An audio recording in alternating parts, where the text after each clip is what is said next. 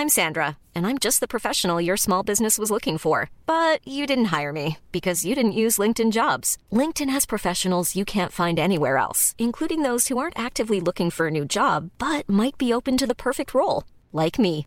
In a given month, over 70% of LinkedIn users don't visit other leading job sites. So if you're not looking on LinkedIn, you'll miss out on great candidates like Sandra. Start hiring professionals like a professional. Post your free job on linkedin.com/people today. Muy buenas noches, mis queridos amigos de Doctor el Cuadrado. Pues aquí empezando pues prácticamente la semana, ¿no? Es martes. Creo que es un un día para ya en la bueno es martes no ya es miércoles ya es miércoles para para para nosotros que vivimos aquí en México para los que nos escuchan en, en otros países y y este y no no conocen nuestro horario ya son doce y media de la mañana aquí en en hora de la Ciudad de México. Y mm, la verdad es que quiero empezar con muy buenas noticias. Generalmente generalmente cuando cuando nosotros llegamos a prender la televisión o, una estación de radio o algo, siempre son muy malas noticias. Y, y en, en salud, bueno, yo creo que sí hace mucha falta tener muy buenas noticias porque mm, en salud también es muy usual o generalmente es así que las malas noticias predominen sobre las buenas. Sin embargo, bueno, pues la investigación médica a nivel a nivel global sigue hablando o sigue haciendo de las suyas para bien, afortunadamente. Entonces, quiero comenzar con, con este tipo de noticias que sí alegran, alegran un poco el estado de ánimo. Estamos desvelándonos un poquito, pero con mucho gusto. Y es que afortunadamente, afortunadamente, a nivel experimental, se están llevando a cabo muchas cosas. Pero hay dos enfermedades que afectan mucho a nuestras poblaciones más vulnerables. En este caso, Alzheimer y el virus incisional respiratorio que afecta principalmente a niños de dos años o menos. Afortunadamente, como les comentaba, la, la comunidad de investigación clínica o de investigación de uso de fármacos nuevos para poder combatir todo este tipo de, enfermedades, pues está haciendo su trabajo. Está haciendo su trabajo, está haciendo su trabajo de manera adecuada, puntual y con novedad. Y con innovación también. Y es que afortunadamente, hablando del Alzheimer puntualmente, em, empieza a existir esta pequeña esperanza. Esta pequeña esperanza para poder ralentizar el Alzheimer en una etapa muy temprana y que el porcentaje de, de posibilidades de que una, una enfermedad inicial pueda, pueda ser progresiva y pueda este, tener algún otro grado como de moderada a grave. Esa es una muy buena noticia. Y es que sí han estado investigando, han estado, eh, sobre todo con Alzheimer, porque de hecho en este podcast ha, predominado mucho la enfermedad de Alzheimer. En cuanto a experimento, en cuanto a afección, en cuanto a veces también, este, em, bueno, no a veces, sino también llegó a, hacer una, hacer una noticia en, en, detección de, de, Alzheimer también en, ya en edades más tempranas. Entonces este fármaco que, que obviamente está en etapa de experimentación, eh, causa cierta esperanza para poder dar como un cortón o ralentizar, al menos ahorita, la enfermedad en etapas tempranas. Y el medicamento se llama eh, Donanemab.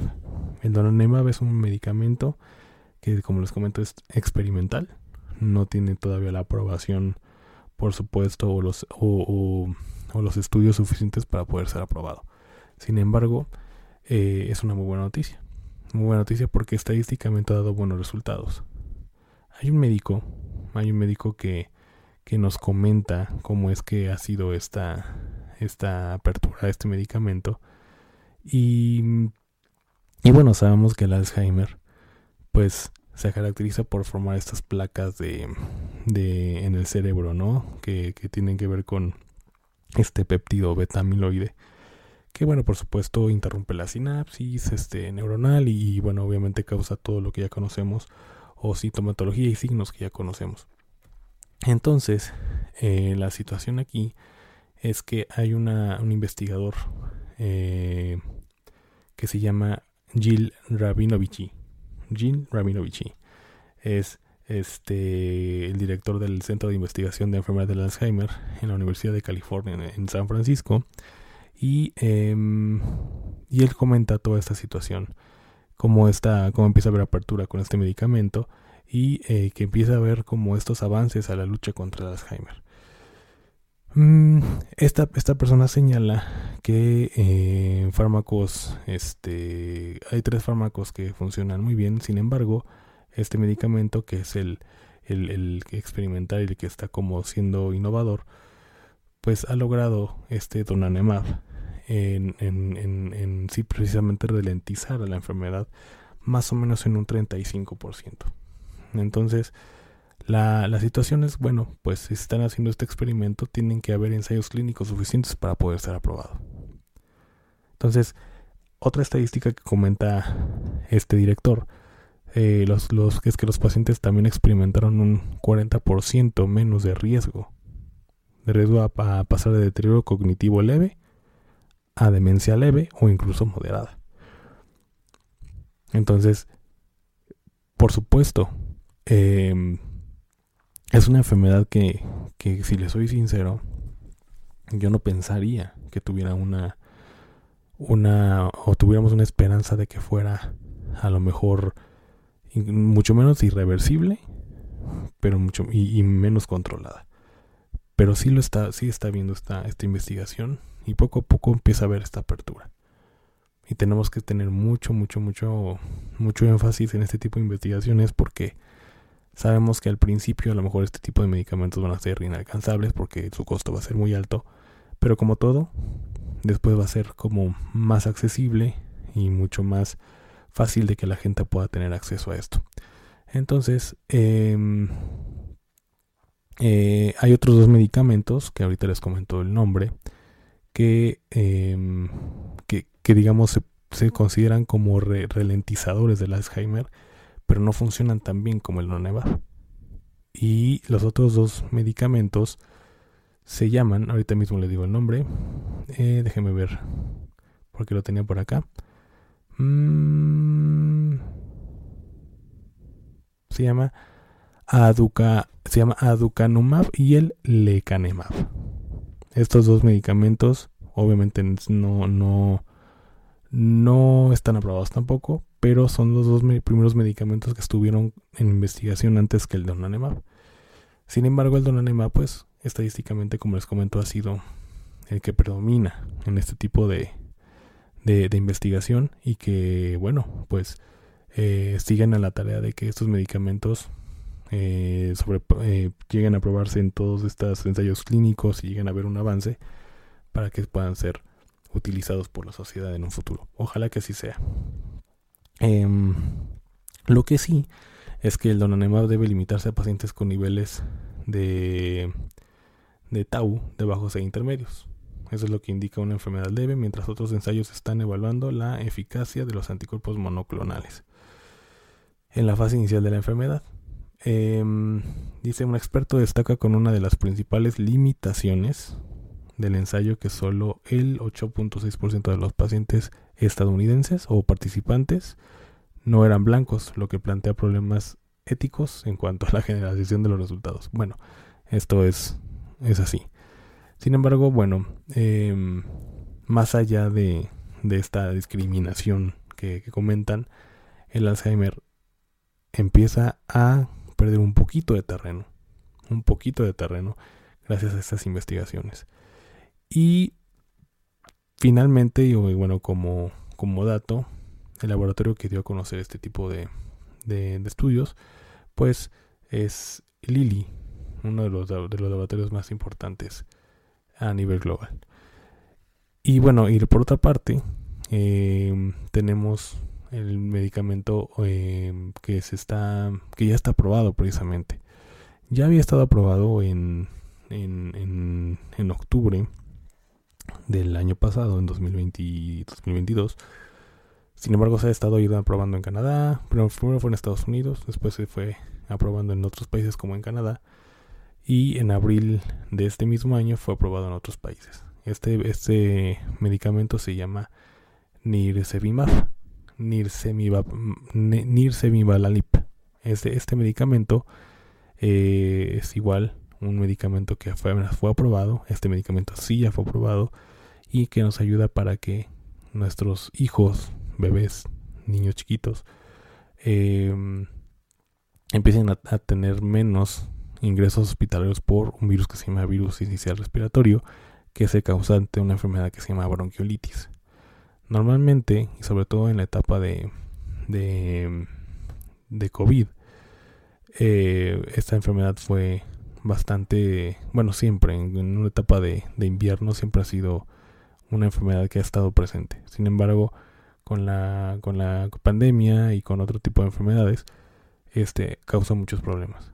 Causa muchos problemas porque, bueno, finalmente eh, a veces tenías que ver, hacer el diagnóstico diferencial entre, entre esta enfermedad y entre el eh, COVID-19. Sin embargo, este medicamento este, ya fue aprobado. Ya fue aprobado y eh, ha, mostrado mucha eficiencia en cuanto al tratamiento. Afortunadamente. Esto fue aprobado por la FDA apenas. Eh, para administrarse en bebés recién nacidos, como les comentaba, y lactantes, en niños de hasta dos años, que tienen riesgo de desarrollar esta esta grave enfermedad. En octubre del año pasado fue que se, se fue, eh, fue aprobado por, por, este, por FDA en, en partes de, de, Europa, en Estados Unidos. Y, em, y bueno, pues varios médicos dieron su opinión sobre esto. Varios médicos dieron su, su, su opinión para que, para que, bueno, obviamente, este, diera un poco más de credibilidad a la investigación y, em, y por ejemplo, el doctor John Fairley dio, dio su opinión y él comenta que efectivamente este tipo de enfermedades o este tipo de enfermedades de virus sí causa muchísimos ingresos hospitalarios. Muchísimos. Sobre todo, por supuesto, como les comentaba, en, en etapas de, de invierno que este doctor John Farley es el director de la Oficina de Enfermedades Infecciosas del Centro de Evaluación e Investigación de Medicamentos de la FDA. Mm, él dice que aprobaron el uso del, del fármaco para poder cubrir esta necesidad de producto que ayuden a reducir este impacto de la enfermedad. También otra doctora que se llama Ana Ceballos comenta a Infobae, que es la fuente donde les estoy comentando, que ella es infectóloga pediatra. Eh, y ella también es al mismo tiempo coordinadora del Centro de Investigación del Instituto Médico Río Cuarto. Ella comenta que se trata de, de igualmente como el del ACM, pero bueno, esto es contra, contra, el, contra la bronquiolitis. Es un tratamiento, un anticuerpo monoclonal que sí es novedoso porque la ventaja de esto es que es una única dosis. I'm Sandra, and I'm just the professional your small business was looking for. But you didn't hire me because you didn't use LinkedIn jobs. LinkedIn has professionals you can't find anywhere else, including those who aren't actively looking for a new job but might be open to the perfect role, like me. In a given month, over 70% of LinkedIn users don't visit other leading job sites. So if you're not looking on LinkedIn, you'll miss out on great candidates like Sandra. Start hiring professionals like a professional. Post your free job on linkedin.com/people today. Life is full of what ifs. Some awesome, like what if AI could fold your laundry? And some well, less awesome, like what if you have unexpected medical costs? United Healthcare can help get you covered with Health Protector Guard fixed indemnity insurance plans. They supplement your primary plan to help you manage out of pocket costs. No deductibles, no enrollment periods, and especially no more what ifs. Visit uh1.com to find the Health Protector Guard plan for you.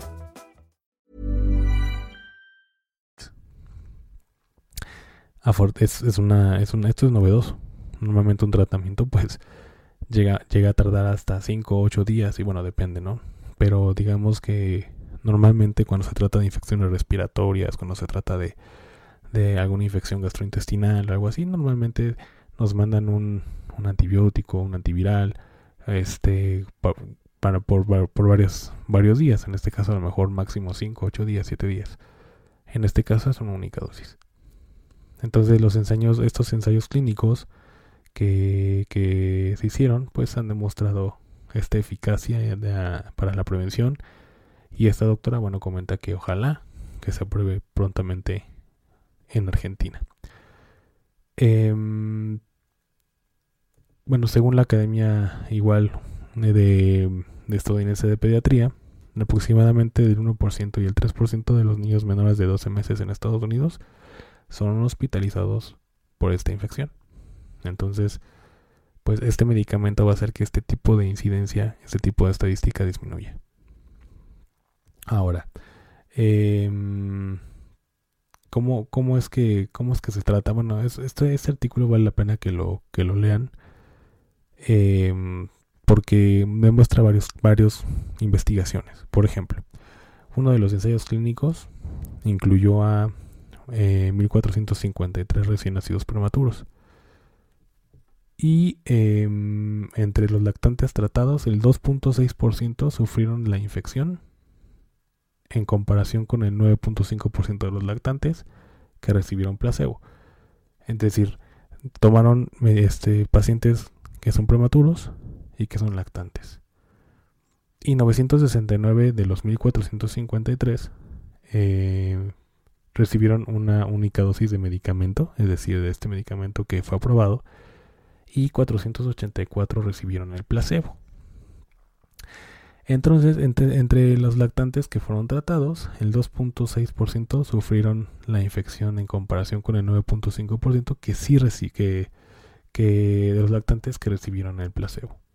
Entonces, por esto se consideró que el fármaco redujo el riesgo de bronquiolitis en un aproximadamente 70% en relación con el placebo. Entonces, normalmente cuando se da un placebo, pues luego pasa que, en, efecto llega a funcionar. Sin embargo, en este, en este caso, el medicamento aprobado eh, afortunadamente funciona en un 70%. Mm, otro estudio que es, eh, en este caso incluyeron 1.490 recién nacidos en término y prematuros tardíos, 994 recibieron una dosis única de medicamento y 496 recibieron placebo. Y se concluyó eh, que, bueno, se estimó que el medicamento redujo el riesgo de bronquiolitis en aproximadamente un 75% en relación con el placebo, es decir, muy alto. Por eso se aprobó. Por eso se aprobó. 70% es muchísimo. Es muchísimo y afortunadamente fue para bien. Fue para bien. En un tercer ensayo, eh, que este fue multicéntrico, aleatorizado, doble ciego, este también se demostró que, em, que de niños hasta de 24 meses de edad que siguen siendo vulnerables a esta enfermedad, llegó a funcionar. En este, en este estudio participaron 925 lactantes prematuros y lactantes con enfermedad pulmonar crónica del prematuro o cardiopatía congénita. Y también funcionó este medicamento. Afortunadamente. Entonces creo yo que empieza a haber como esta esperanza. Esta esperanza entre para entre nuestras poblaciones más vulnerables, que son obviamente los ancianos y los niños, y que creo que debemos de tomar mucho en cuenta y tener mucha atención, porque probablemente en un futuro no muy lejano, como en este caso la bronquiolitis, que, que por supuesto es una novedad, una novedad que, que existe un medicamento que con una única dosis, en distintos ensayos clínicos, tenga este nivel de eficiencia y de efectividad, más bien, que es arriba del 60%. Pero también va a ser todavía mucho más novedoso que se, que se apruebe un medicamento que ralentice la progresión del Alzheimer en etapas tempranas. Esto es mucho, mucho, mucho más novedoso porque es una enfermedad que lamentablemente, como lo saben, es una enfermedad degenerativa degenerativa que poco a poco va matando el cerebro y que muy tristemente los pacientes pues sufren de alguna manera. Y no solamente ellos, el círculo familiar. El círculo familiar sufre porque poniéndote en el lugar de un hijo o de una hija, que tu papá, que tu abuelo no recuerde absolutamente nada de ti, estar también, por supuesto, descansado, también cuidar a un paciente de estos. Es cansado es triste. Como ver cómo se deteriora un paciente así. Y peor si se trata de tu sangre o un ser querido. Por eso creo yo que combinando esta serie de, de rubros que tiene que ver con lo familiar, lo emocional, lo sentimental, con lo... Em, con la rutina, ¿no? Con saber que no son autosuficientes y que dependen totalmente de ti, me parece que creo que debemos estar muy contentos.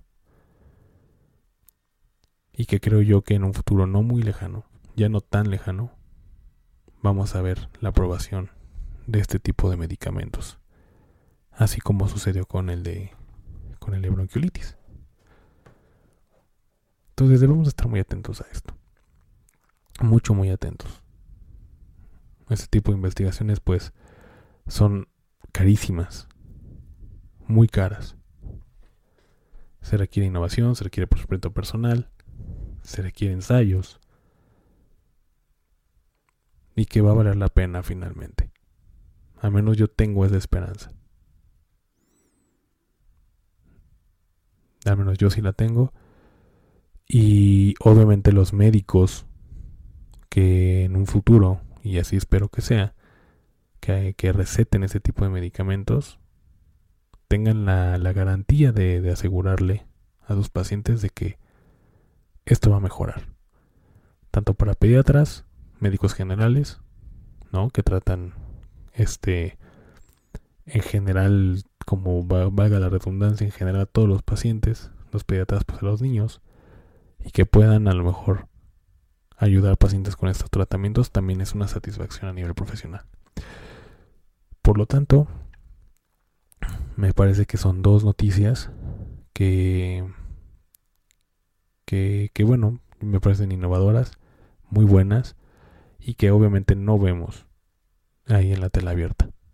Por eso este espacio, para que ustedes puedan escuchar este tipo de de pues de noticias de de mucho de mucha esperanza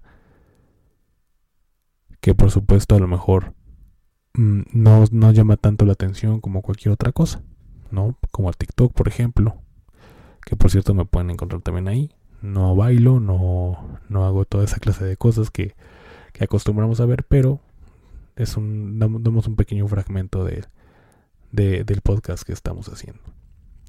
Pero bueno, a lo que voy es que uh, tengamos apertura a este tipo de espacios. Para mí es un gusto darles este tipo de noticias para que ustedes sepan, para que investiguen, para que den seguimiento a ese tipo de situaciones, porque sé que muchos de ustedes cuentan con, con familiares, al menos a lo mejor directos, eh, cuentan con amigos que tienen familiares que sufren este tipo de enfermedades o que sufrieron en el caso de a lo mejor alguno de los hijos de sus amigos o sus propios hijos o hijos de conocidos, etcétera, que sufrieron este tipo de enfermedad como la bronquiolitis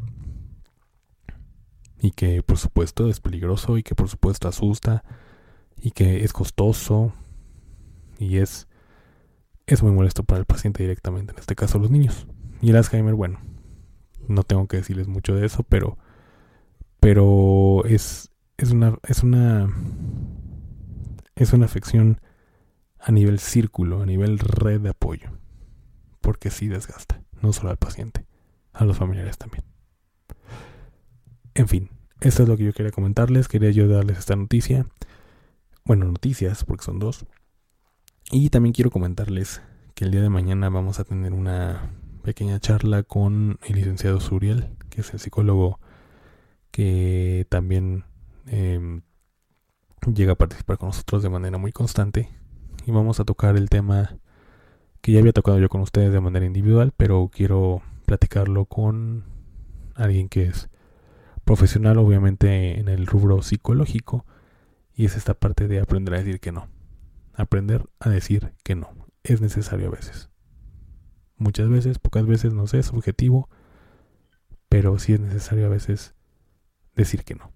Por nuestro bien, por nuestro por nuestra salud mental, nuestra salud eh, en general y para para obviamente también este ayudar a las personas en decir que no.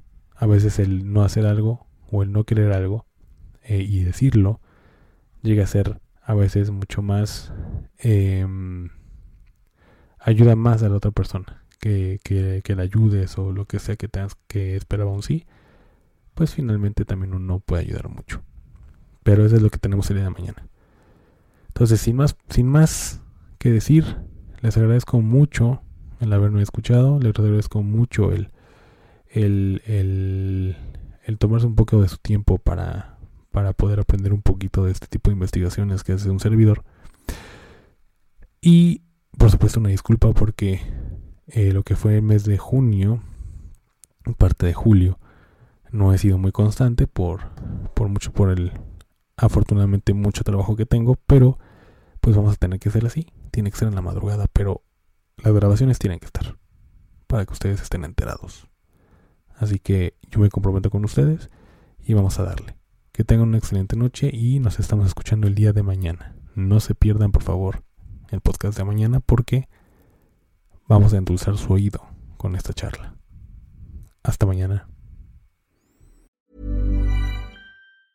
Hey, it's Paige DeSorbo from Giggly Squad. High quality fashion without the price tag. Say hello to Quince. I'm snagging high-end essentials like cozy cashmere sweaters, sleek leather jackets, fine jewelry, and so much more. With Quince being 50 to 80% less than similar brands. And they partner with factories that prioritize safe, ethical, and responsible manufacturing. I love that. Luxury quality within reach. Go to quince.com slash style to get free shipping and 365 day returns on your next order. Quince.com slash style.